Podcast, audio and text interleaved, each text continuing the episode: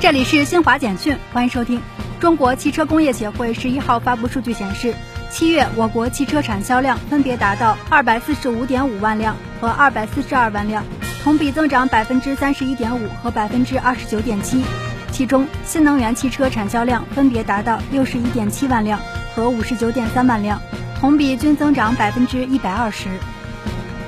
受持续高温少雨天气影响，四川、重庆、湖北、湖南。江西、安徽等省直辖市先后出现不同程度旱情。依据长江流域水旱灾害防御预案，水利部长江水利委员会决定自十一号十二点起启动干旱防御四级应急响应。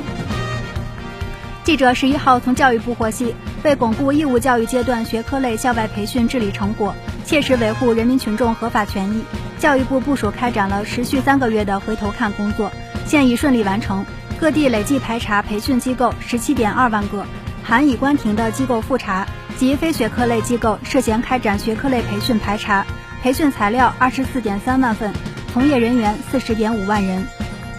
记者十一号从中国铁建股份有限公司了解到，亚洲最大地下综合交通枢纽——北京城市副中心站综合交通枢纽工程建设取得新进展，目前该项目零一标段站房核心区开始开挖施工。标志着北京城市副中心站建设全面进入站房主体施工阶段。